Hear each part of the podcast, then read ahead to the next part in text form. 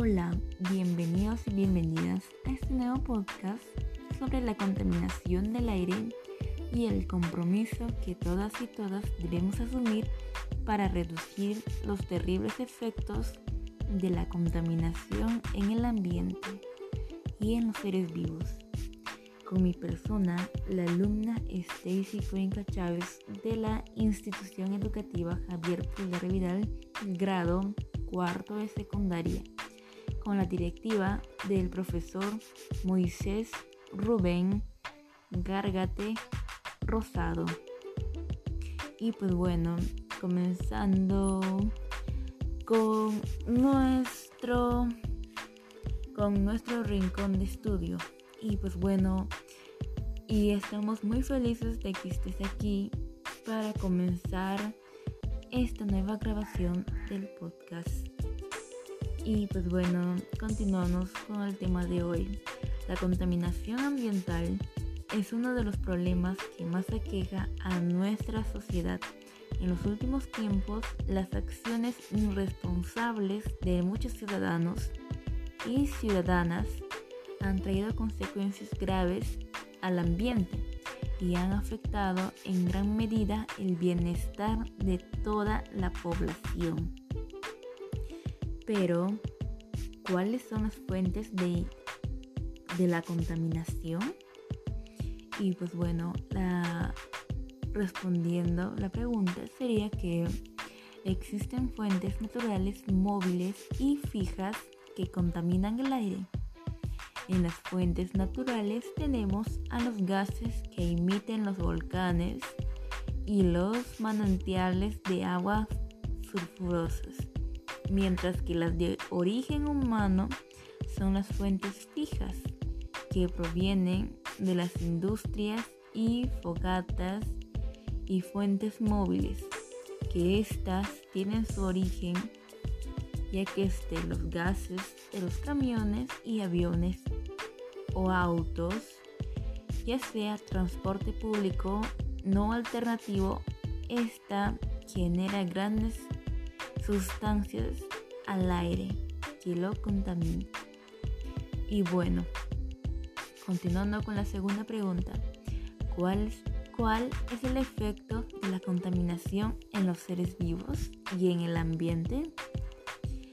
En las fuentes fijas se encuentran los gases contaminantes que debilitan la capa de ozono y entre estos contaminantes se encuentran los clorofurocarburos que al llegar a la atmósfera se rompen y generan monóxido de cloro que al reaccionar con el ozono la capa de la capa puede filtrar los rayos ultravioletas que ingresan a la Tierra teniendo en cuenta que los rayos ultravioletas son parte del ambiente y la vida en la Tierra. No obstante, su ingreso en exceso a nuestra superficie terrestre pone en peligro la vida de los seres vivos a lo largo del tiempo causando diferentes fenómenos.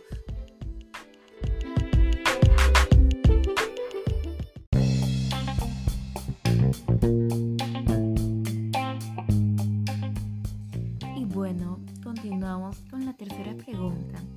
Entonces, ¿nosotros qué podemos hacer ante esta grave situación? Bueno, la, la, respondiendo a la siguiente pregunta sería que ante esta situación y la vulnerabilidad en la que los seres vivos se encuentran debido a los altos niveles de contaminación se deben tomar medidas para disminuir los altos niveles de contaminación y trabajar juntos para el desarrollo sostenible. Un ejemplo sería que en vez de hacer uso del transporte público o cualquier método de transporte que ustedes sean, pues bueno, sería, sería una sugerencia que utilice una bicicleta o camine, ya que esto lo beneficiará a usted mismo y a las personas que lo practican, ya que no solamente nos ayuda en nuestro cuerpo y salud, sino que nos mantiene mentalmente sanos.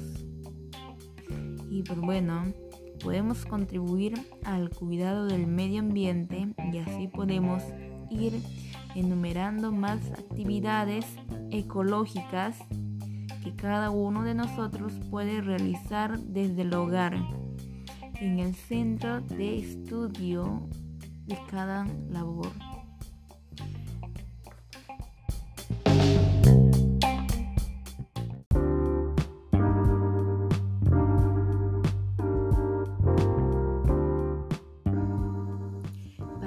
Para ir, terminando, debemos recalcar que es importante promover acciones que reduzcan los altos niveles de contaminación y así comprometernos al cumplimiento en favor del ambiente y la salud de todos los seres vivos.